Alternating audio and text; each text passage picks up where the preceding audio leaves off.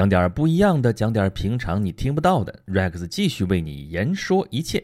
啊！Rex 过完年了啊，丙申猴年，咱们继续咱们的演讲录啊。今天说啥呢？看看这题目是不是很有蛊惑性啊啊！再看看今天这日子啊，二月十四号情人节啊，是不是要说情人节的事儿啊？情人节嘛，沾点边儿啊。情人节我们知道啊，简单说两句吧。这个圣瓦伦丁节 （Saint Valentine's Day） 啊，来源有好几个版本啊。但是不管是哪个版本啊，核心人物都是一个叫做瓦伦丁的基督教士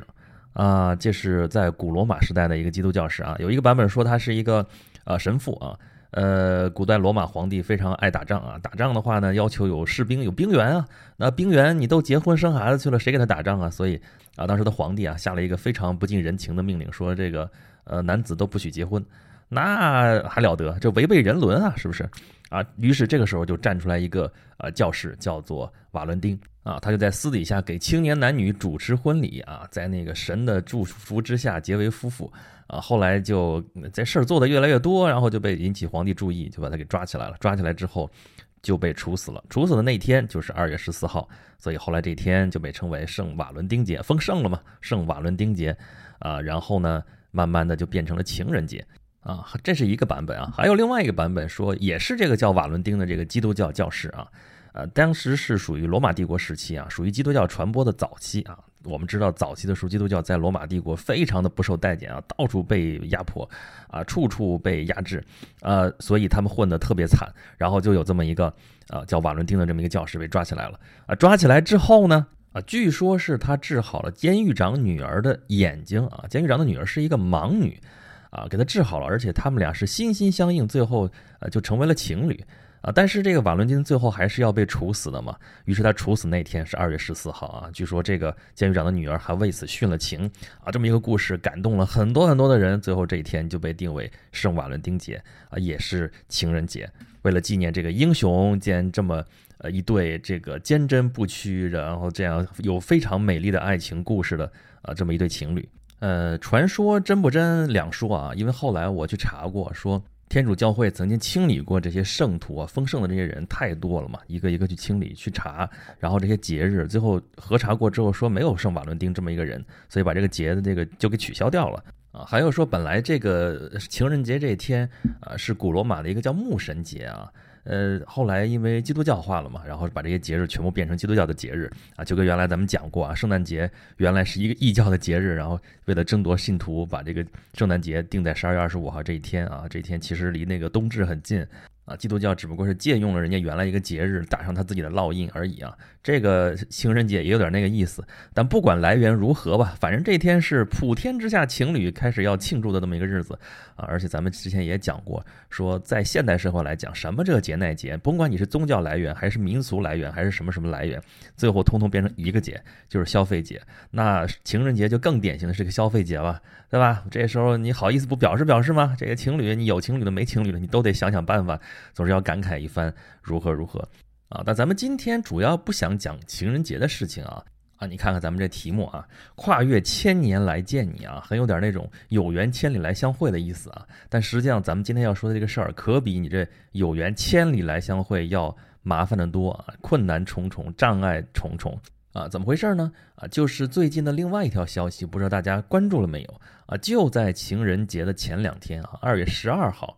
这个罗马天主教的教皇方济各和俄罗斯的东正教的大牧首基里尔在古巴的哈瓦那举行了两个小时的会晤，啊，还签署了那个联合声明。这个可不得了啊！这是号称是自十一世纪的基督教分裂以后啊，这个十一世纪指的具体的年份是一零五四年。从那年之后啊，当时是天主教会和现在东正教会分道扬镳之后，东西两个分支领导人的首次会面。啊，当然说是这么说啊，实际上我回头去查一下，其实这并不是这一千年当中的呃第一次会面啊啊，就往近了说的话，这个教皇其实见过东正教的一些啊这个大牧首啊，君士坦丁堡的大牧首啊，这个俄罗斯的牧首之前也见过，这个有待去查证啊，但是都没有这次窦宁大啊，那就是反正是划时代的一次会面啊，大家想想啊，一千年，哎，我们这个渺小的人类一想一千年。实在都是难以想象，一千年想想我们中国在干嘛？一千年前中国是大宋王朝啊，北宋，啊跟辽国正打得不亦乐乎啊，一零几几年，澶渊之盟刚刚签订啊，刚刚迎来了和平。哇，你想想那个时候的事情啊，这个西方也是啊，一零五四年，东西方教会大分裂，这个事儿怎么回事呢？哎，咱们就接茬儿啊，接刚才那个圣瓦伦丁，就是这个瓦伦丁教士的故事，接着往下说啊，倒不是他本人的故事，而是从那个时代开始讲起，那就是罗马帝国时代嘛。咱们刚才说了嘛，早期基督徒是深受迫害啊，很多殉教的人，包括使徒保罗都被啊，他在罗马传教嘛，圣保罗啊都被迫害致死。公元后的这头两三百年，就是基督降世之后的两三百年之内，啊，基督教徒在整个罗马帝国境内是到处受迫害的。那耶稣本人就是被罗马帝国给钉死在十字架上的嘛，啊，虽然当时是受了犹太教团的这个怂恿啊，所以后来那个基督教徒对于犹太人是非常严重的偏见，啊，这是后话啊，但是改变不了说当时基督教徒早期是在罗马帝国境内被迫害、被压迫的这么一个现实。啊！但是在公元三百一十三年，啊，基督徒迎终于迎来了这个时来运转啊，开始他们的春天来了。米兰敕令，君士坦丁大帝宣布基督教在罗马帝国境内合法化。啊，从那以后，不光是合法化的问题了，很快基督教就变成了罗马的国教。哎呀，这个逆袭可太有意思了啊！从一个在帝国境内人人喊打啊，到处遭受迫害，到处被有人训教的这么一个宗教，一个穷人的宗教。啊，不仅仅获得了官方的认可，而且很快的就变成了官方的宗教啊！后面的皇帝都直接皈依，这实在是一件很有意思的事情。那么再继续发展下去呢？啊，作为帝国国教的这个基督教啊，在帝国当然传播是毫无障碍，而且呢，它反过来开始压制别的宗教啊，呃，就跟帝国的命运绑定在了一起。如果罗马帝国的统治非常的稳固，那么后面的故事也就不会发生了。但是就是刚刚咱们提到的这个啊，颁布米兰敕令的君士坦丁大帝，除了干这么一件事情之外，还干了另外一件影响深远的事情，什么呢？就是他在黑海海峡，就是黑海和地中海中间的这道海峡。啊，这个海峡分成三部分啊，博斯普鲁斯海峡、达达尼尔海峡和中间的马尔马拉海。在博斯普鲁斯海峡这个边儿上啊，新建了一座城啊，这个地方原来是一个希腊的城市，叫做拜占庭。在这儿，他新建了一座城，叫做君士坦丁堡，就用他的名字来命名，而且把首都从罗马迁到了这里啊。它虽然叫君士坦丁堡，但是它还有一另外一个官方的称谓，叫做第二罗马。啊，就是古都嘛，就跟咱们原来这个首都叫长安一样啊。咱之前沿途不是做过一个系列吗？说从长安到长安，啊，只要是首都都有一个长安的这么一个称号。虽然它已经不是原来长安那个地方了。那么发展到后来，这帝国就发生了分裂啊，分裂成东西两半边啊。西边这部分以罗马为中心，就被称为西罗马帝国；东边这部分就是以君士坦丁堡为中心，称为东罗马帝国。本来这两半的这个啊人种啊文化呀语言啊文字啊什么都很不一样。西边这是以罗马为中心，这是说拉丁语的啊，以拉丁语为基础或者是拉丁语的各种方言。西边这边因为本来是古希腊嘛，古希腊这边啊这个文化比较发达啊，这边是以说希腊语为主啊。这个统治中心呢，君士坦丁堡周围都是一些希腊的一些文化圈啊，所以这两边的这个文化其实本来就开始存在着裂缝。那么那个迁都之后呢，或者说分裂了之后呢？这个就两边的这个差别就越来越大。后来呢，公元四百七十六年，西罗马帝国灭亡了，而东罗马帝国继续存在了一千年。啊，这个东罗马帝国后来啊，是在它灭亡了之后啊，在历史学上有这么一个称呼，叫它拜占庭帝国啊。当时的人是不会叫它拜占庭帝国的啊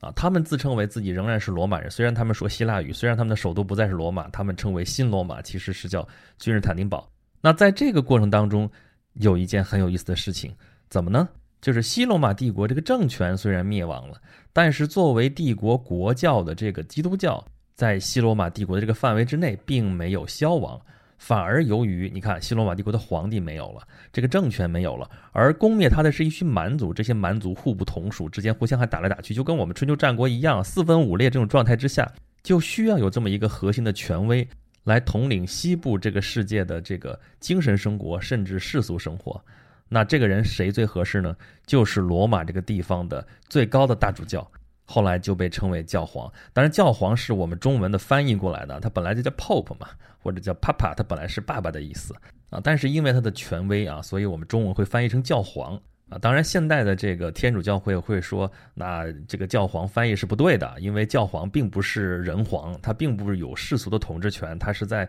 精神世界上的一个引领者，所以他建议翻译成教宗。啊，但是我这个中文这边用叫习惯了嘛，啊，所以就这么叫啊，我也就这么说，大家知道怎么回事就行了。这个罗马是罗马帝国的传统首都啊，而且罗马这词儿就从罗马这个城市来的嘛。而且基督教虽然它起源于是在耶路撒冷那边，对吧，在中东，但是它发扬光大啊，被定为国教都是在罗马。所以罗马这个地方的主教本身就相对来说有比较大的影响力。但是呢，啊，作为帝国的国教，那帝国既然迁都了，迁到君士坦丁堡，所以君士坦丁堡的那个大主教也有了很高的地位。啊，那这个地位到底谁高谁低呢？啊，所以说在那个西罗马帝国没有灭亡之前，这个罗马的这地方的大主教和君士坦丁堡的这个大主教就之间就争来争去，那到底谁的地位高啊？有皇帝的时候还好说，那皇帝嘛，这国教都是皇帝定的，那皇帝呃至少能当个仲裁人啊。你们到底谁高谁低啊？这个皇帝还能说这个那个的。但是西罗马这边灭亡了，灭亡了之后，西部世界的这个权威啊，最大的权威慢慢的就集中到了这个教皇的身上。而东罗马帝国继续存在啊，那个东罗马帝国的皇帝还是罗马皇帝，那西边也承认的。这个罗马帝国不是说你咱俩国家就分家了，然后一边是西罗马，一边是东罗马，都是罗马帝国，只不过西边那半儿这个被蛮族给灭掉了，就这么一个事儿啊，就跟咱们当年呃怎么说呢，五胡十六国吧，这个五胡十六国啊，那个黄河以北啊，那个长江以北啊，都被那个蛮族攻占了，建了十六国。那南方这个东晋仍然是号称正统王朝，我只不过我北方的领土丢掉了，是这么一个概念。我并不认为这是两个王朝、两个国家啊，那半丢了，那半灭亡了，不是那个意思。同时还是罗马帝国啊，但是对于原来帝国的西半部来说，东边这个皇帝的影响力毕竟是越来越小，而东方因为他在直接统治那个地区嘛，所以东边的那个皇帝的影响力仍然是非常的大。啊，所以东边和西边的这个发展就慢慢的朝两个方向去发展了。这个分裂可以说是一个时间问题啊。你说他们争什么呢？很简单嘛，谁领导谁的问题啊。我在这儿不想跟大家说里边他那些仪规的差别、教义的差别。我也不是神学院毕业的，里边那些东西太细微的事情，我估计我也说不清楚。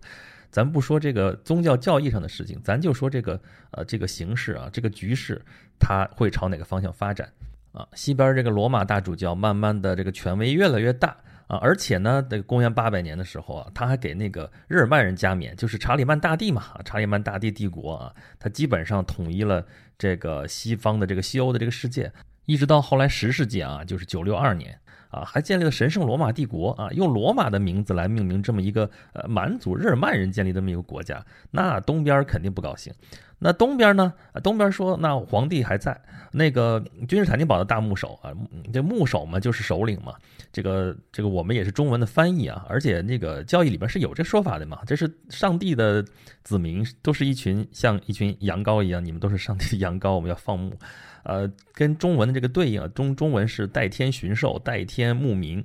呃，所以你看那个三国里边说那个呃刘豫州啊，刘备叫刘豫州，他叫豫州牧啊，呃什么什么州牧啊，都是用的这个字。那大牧首呢，也是这个意思，基本差不多吧。咱们就说简单插了一句，这个大牧首是怎么来的？那么君士坦丁堡的大牧首就说了，我是帝国的首都啊，啊我的地位应该最高啊，或者就算不是最高的话，我至少不次于你那个罗马的这个大主教吧？啊，当然查士丁尼时代就是东罗马帝国的这个皇帝啊，非常著名的一个皇帝啊，Justinian。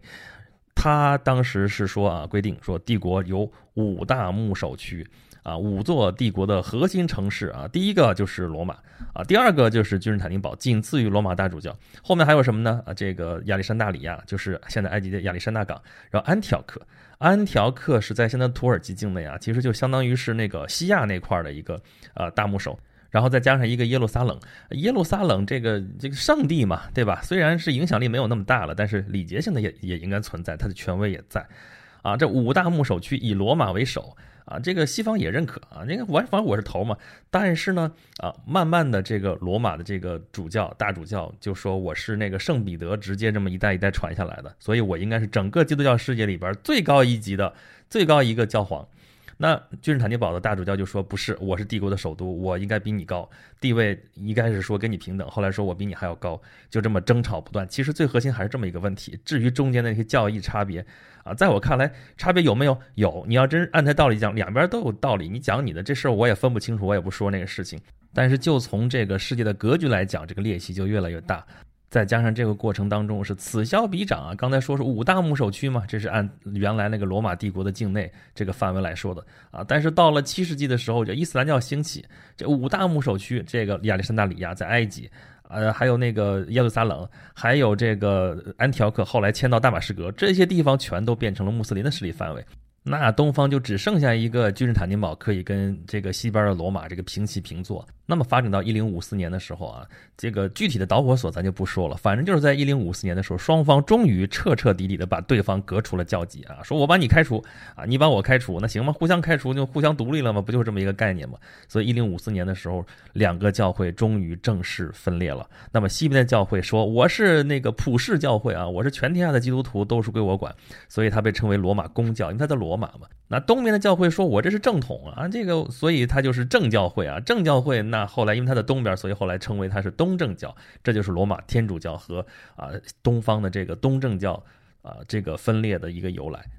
从那以后到现在，几乎就是一千年啊。当然，双方不是完全没有接触啊，但是双方都在各自发展。”那天主教的影响力主要是在西欧啊，这个欧洲的西部。后来新大陆发现之后，要传到那个美洲啊，就主要是西班牙、葡萄牙还有这些。当然中间还经过宗教改革，从中间又分裂出来了基督新教啊。新教不是一个教派，有好多个教派啊。这是西边。那东边的话呢，东正教，呃，这个他后来传教主要是在东欧、希腊，然后再往东啊，传到了俄罗斯那边啊。啊，这中间也是经过了很多的这个事件啊，比如说。啊，东罗马帝国这边面对呃穆斯林的进攻，还是要向西方求援的嘛？啊都是基督教兄弟嘛，还是关键时刻要帮一把。当然，西方啊说是来帮忙，就发动了十字军东征。但是呢，中间甚至发生过像第四次十字军东征的时候，没有去进攻穆斯林的敌人，反而是来呃攻占了君士坦丁堡。这君士坦丁堡没有被穆斯林攻破，先被。呃，基督徒给攻破了，这个拉丁人，